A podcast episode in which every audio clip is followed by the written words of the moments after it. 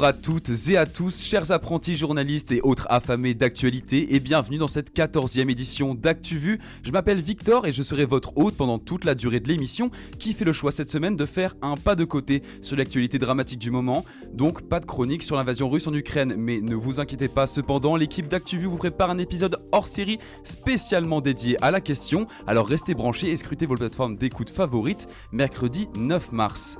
Aujourd'hui, enfin ce soir à l'heure tardive, vous nous enregistrons cette émission, Thomas nous parle des suites d'un autre drame, la crise en Afghanistan, pour laquelle la Banque mondiale a débloqué une aide humanitaire de plus d'un milliard d'euros de dollars. Pardon. En France, Mathilde fait le point sur le second volet du rapport du GIEC paru cette semaine et s'intéresse particulièrement aux conséquences du changement climatique dans l'Hexagone et Outre-mer. Lucie expliquera la dernière nouvelle dans le monde de la justice, un nouveau pôle dédié aux cold case, ces affaires non élucidées. Et parce que les films nous permettent de prendre le temps, de faire un pas en arrière et de réfléchir, Raphaël a fait le choix de nous parler de la Russie à travers son cinéma. Pour clôturer ce marathon de l'info, votre nouveau moment détente préféré, le quiz, concocté aujourd'hui par Tanguy. Mais tout de suite, et comme d'habitude, c'est l'actualité que vous avez sûrement loupé cette semaine, le tout en deux minutes chrono, le affluoté présenté par Marie.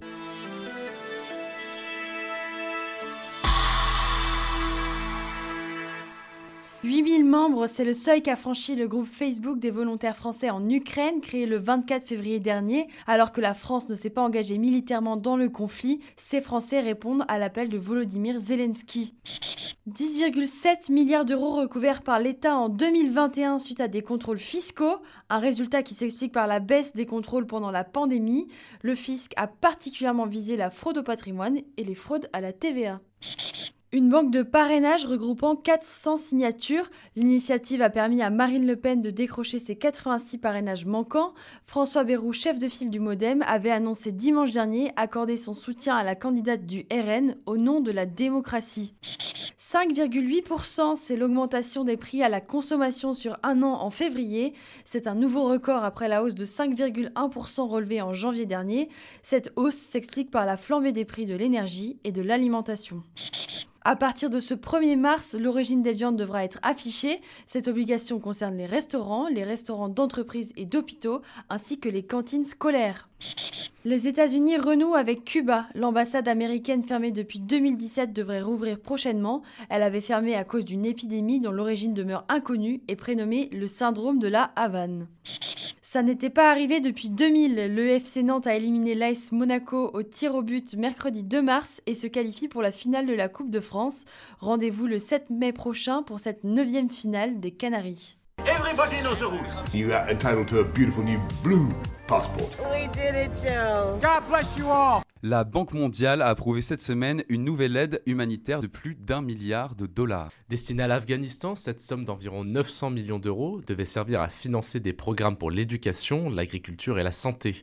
La population afghane est confrontée à des pénuries alimentaires et à une pauvreté croissante depuis août. L'aide de la Banque mondiale prendra la forme de subventions accordées à des agences des Nations Unies et à des ONG internationales. Ces financements proviennent du Fonds spécial pour la reconstruction de l'Afghanistan, la RTF, un fonds d'affectation spéciale multidonateur qui coordonne l'aide internationale pour améliorer la vie de millions d'Afghans. Mais comme peu de choses sont simples quand il s'agit d'aide humanitaire, il y a néanmoins une ombre au tableau. Effectivement, l'aide devra contourner le pouvoir c'est-à-dire rester hors du contrôle de leur administration intérimaire.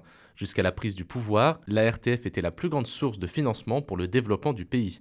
Elle finançait jusqu'à 30% du budget du gouvernement. Mais faute de pouvoir verser l'argent directement au régime actuel, non reconnu par la communauté internationale, la Banque mondiale a décidé de réaffecter ses fonds vers des organismes comme l'UNICEF. L'enjeu principal reste de fournir une aide qui ne soit pas détournée par les talibans. Pas évident en effet, et Thomas, tu nous emmènes maintenant au Maroc où a eu lieu la récente condamnation du journaliste Omar Radi. Le parquet du Maroc a requis mardi 1er mars en appel la peine maximale de 10 ans de prison contre le journaliste et défendeur des droits humains Omar Radi. Il a été condamné en première instance à 6 ans ferme dans une double affaire d'espionnage et de viol. Le reporter de 35 ans est connu pour cette position critique envers les autorités. Selon le procureur, il aurait rencontré des représentants diplomatiques néerlandais présentés comme des officiers de renseignement. Il aurait ainsi fourni des informations de l'ordre de l'espionnage à deux sociétés de conseil économique britanniques. De son côté, Omar Radi assure n'avoir fait que son travail de journaliste. Bonjour, je suis Nicolas Sarkozy. Nous sommes en guerre mon ennemi, c'est la finance. Écoutez, écoutez, petit bonhomme. Le second volet du sixième rapport du GIEC est sorti ce lundi. Le groupe d'experts intergouvernemental sur l'évolution du climat, pas évident à dire, alerte une nouvelle fois, si ce n'est une énième fois, face au changement climatique. Oui, Victor, 270 scientifiques du monde entier ont planché sur 34 000 études pour sortir ce nouveau volet du rapport. Un volet consacré aux conséquences du réchauffement climatique et des conséquences pour le moins désastreuses. Le GIEC assure que des écosystèmes seront définitivement éteints alors plus de pandarous, de baleines bleues ou encore d'ours polaires, puisque 18% des espèces animales pourraient disparaître.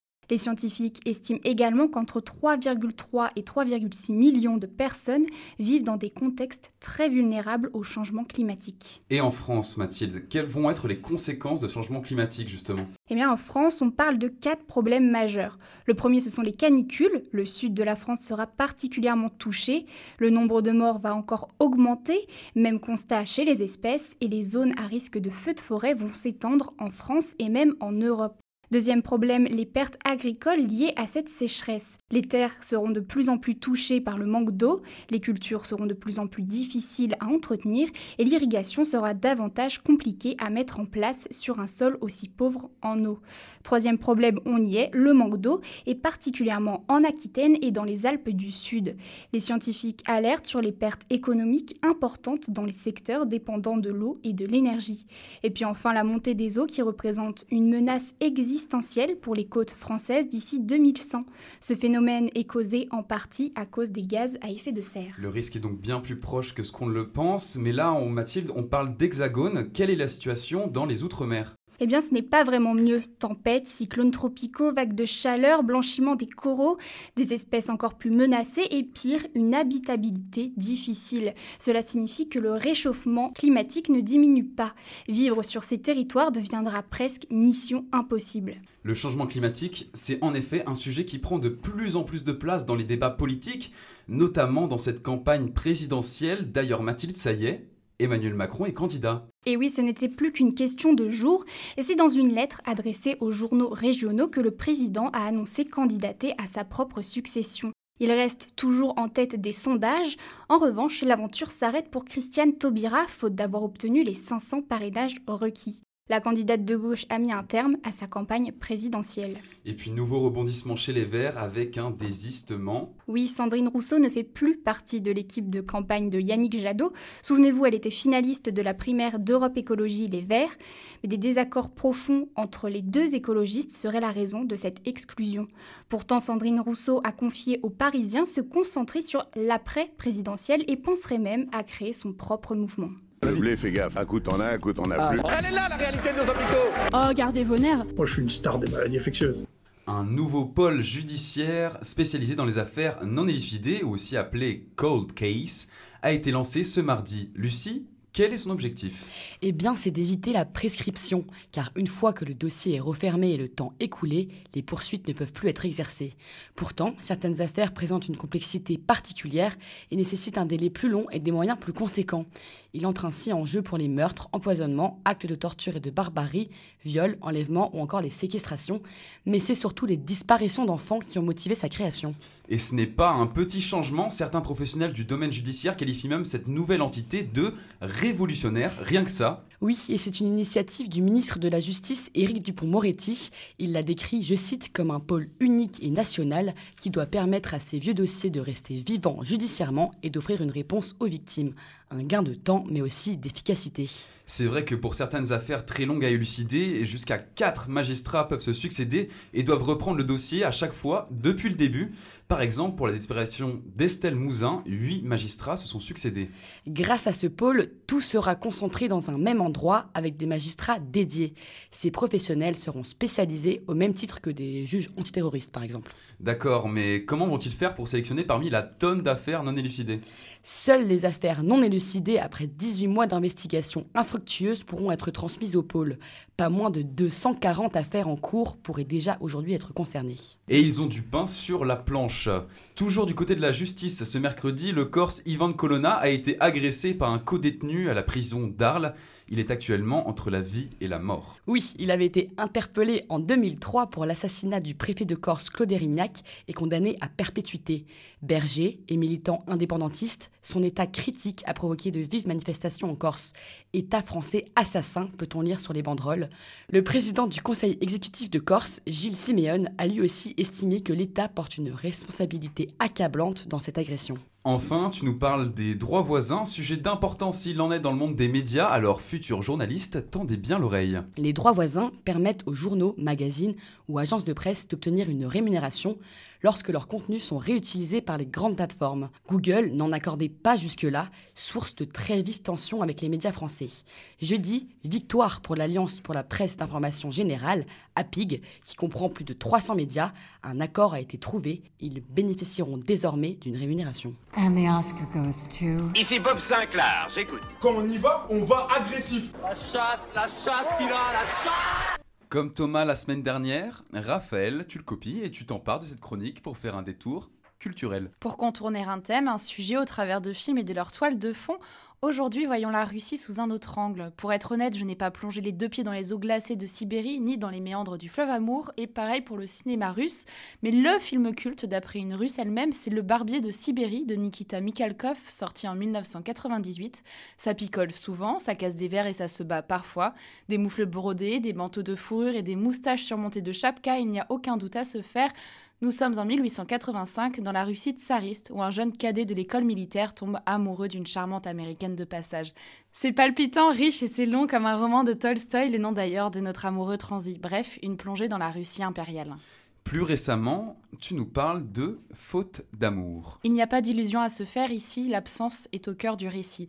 Les parents ne s'entendent plus, alors ils divorcent et regardent chacun vers leur avenir respectif, un bébé à naître pour l'un, un mariage pour l'autre, sauf qu'au milieu de cette union qui se dissout, il y a leur fils, Alyosha, 12 ans. Un jour, il disparaît et tout se grise. La traque commence, les questions que les adultes n'avaient pas voulu affronter refont surface. Un film saisissant sorti en 2017, prix du jury au Festival de Cannes et réalisé par Andrei Zviagintsev. Léviathan, autre bijou acclamé par la critique, c'est lui également. Le dernier, c'est Voldemort qu'il a réalisé. Ce n'est pas un film sur la Russie, mais sur un russe et un de mes préférés. En 2019, Ralph Fiennes a signé Nureyev, un biopic sur le danseur et chorégraphe russe Rudolf Nureyev. Les croisés de jambes du ballet du lac des Cygnes, c'est lui par exemple. Juin 1961, Rudolf Nureyev se produit sur la scène de l'Opéra Garnier. Comme un poisson dans l'eau dans les mondanités de la vie parisienne, il trompe la vigilance du KGB censé le ramener en URSS. Le film s'échappe de la Russie, mais les nuances des deux mondes se dessinent. C'est parfois un peu hollywoodien, mais c'est aussi du suspense comme on aime, tout en troquant les filatures et les empoisonnements des films d'espionnage contre des chaussons de ballet. Et dans le reste de l'actu, les Jeux paralympiques se sont ouverts à Pékin aujourd'hui, sans les délégations russes et biélorusses exclues par le Comité international olympique. 600 athlètes, dont 19 Français, emmenés par le porte-drapeau qui concourt en ski nordique Benjamin Davier. L'album le plus attendu de l'année est sorti vendredi, Multitude de Stromae dans les bacs. Le chanteur belge signe son retour 9 ans après son dernier opus Racine Carré. Il repart également en tournée 7 ans après sa dernière apparition sur scène. Vendredi 4 mars à 8h45, heure française, le titre Give Peace a Chance a été diffusé sur 150 radios européennes. C'est la radio régionale berlinoise RBB qui est à l'origine du projet. L'hymne pacifique, écrit et interprété par John Lennon, est sorti en 1969 sur le premier disque post-Beatles de l'artiste. 50 ans après, le titre a donc résonné en Europe pour appeler à la paix.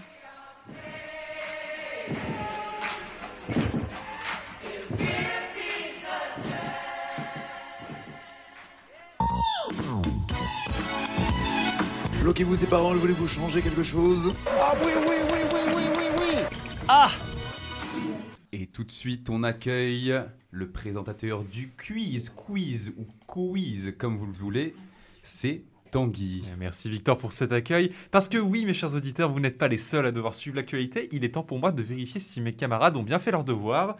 Et pour commencer, j'appelle à la barre Mathilde. Mathilde, tu vas avoir le droit à une question C'est qui? Alors, pour commencer, le 2 mars, Ivan Colonna, indépendantiste corse incarcéré pour assassinat depuis 1998, a été violemment agressé par un co-détenu et est encore dans le coma à l'heure où nous parlons. Mais qui était sa victime? Je ne sais pas. Ça montre que tu as bien suivi la chronique de Lucie. C'était Claude Erignac. Il était le préfet de la Corse du Sud à une période où le mouvement indépendantiste corse a décidé de prendre des actions radicales contre la France. Résultat, le préfet a été tué par balle en pleine rue d'Ajaccio le 6 février 1998. Deuxième question. Cette semaine, le désormais candidat Emmanuel Macron a reçu le soutien officiel d'une personnalité politique de premier plan, un ancien Premier ministre de Jacques Chirac. Quel est le nom de cet homme? Je peux jouer aussi. Vas-y. En fait, j'en sais rien, mais c'est pas Dominique de Villepin. C'est pas Dominique de Villepin Victor, bien tenté, c'est Jean-Pierre Raffarin. L'ancien chef du gouvernement entre 2002 et 2005 a affirmé qu'Emmanuel Macron était le candidat le plus expérimenté et qu'il avait toutes les cartes en main pour réussir un second mandat, rien que ça. Au suivant, j'appelle Lucie. Salut Lucie. Alors, tu vas passer sur la chronique C'est où? Ah, super. Cette semaine, un pays de l'hémisphère sud a été touché par de graves inondations ayant fait au moins une douzaine de morts. Quel est ce pays? Mais euh, je donne ma langue au chat. Eh bien, le chat n'a pas la réponse non plus car il ne peut pas parler. L'Australie, des pluies diluviennes se sont abattues sur tout l'est du pays pendant plus d'une semaine. La grande ville de Sydney a même été touchée. Deuxième question. Avec la crise ukrainienne, plus d'un million de civils ont dû fuir le pays vers des pays frontaliers. Ce chiffre vient d'une organisation de l'ONU, le Haut Commissariat des Nations Unies pour les réfugiés. Où est le siège de cette organisation? Euh, J'aurais dit Genève, mais du coup, ça serait trop facile. Mais je vais quand même dire Genève. Eh bien, tu as raison, c'est Genève. En Suisse, donc, l'organisation a été créée en 1950 et la direction du HCR était notamment le mandat exercé par Antonio Guterres avant qu'il ne devienne secrétaire général des Nations Unies. C'est au tour de Raphaël. Raphaël, je te fais une fleur, je te donne les rubriques que tu voulais, je te donne quel est le bon chiffre. Alors pour commencer, le présentateur de JT Jean-Pierre Pernaud nous a malheureusement quitté cette semaine. Il a animé le trésor de TF1 pendant... Mais c'est vrai ça d'ailleurs, pendant combien de temps il a animé le trésor de TF1 C'est pas un questionnaire à choix multiple? Non, c'est pas un questionnaire à choix multiple. Je dirais 30 ans.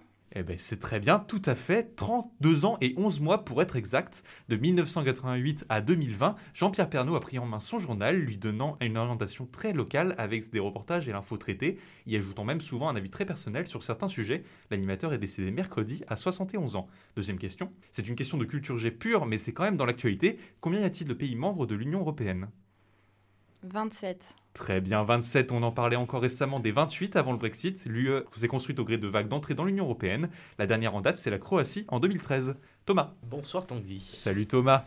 Alors Thomas, tu as la rubrique Quel est le nom? Très bien.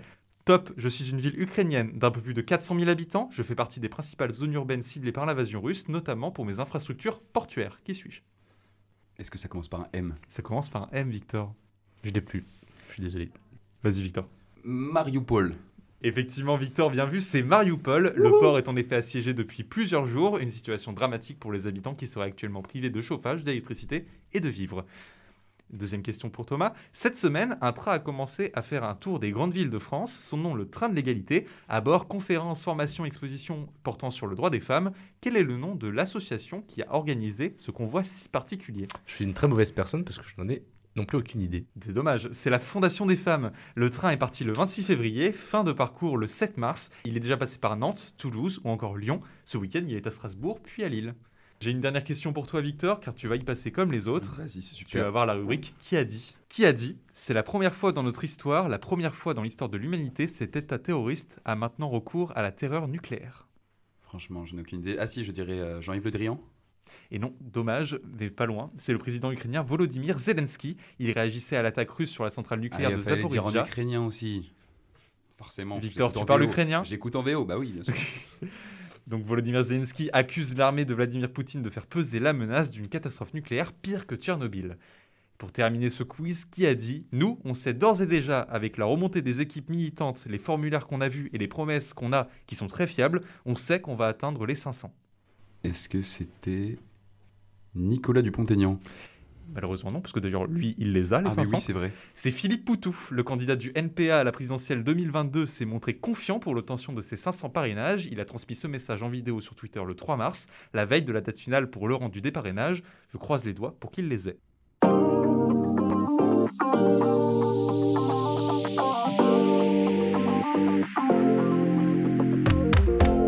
Et ainsi s'achève cette 14e émission d'ActuVu. Comme annoncé en début d'émission, on se retrouve mercredi pour un hors-série spécial Ukraine et puis samedi pour notre émission hebdomadaire.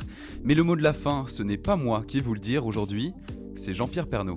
Il est temps pour moi de, de dire au revoir aux téléspectateurs. Après 33 ans avec vous, on a créé des liens très forts. Je voudrais vous dire que j'y ai mis toute ma passion pendant presque la moitié de ma vie, vous le savez. C'était un honneur de pouvoir traverser la petite, la grande histoire du monde euh, grâce euh, à vous, à votre fidélité et pour beaucoup, eh oui, celle de vos grands-parents et de vos parents.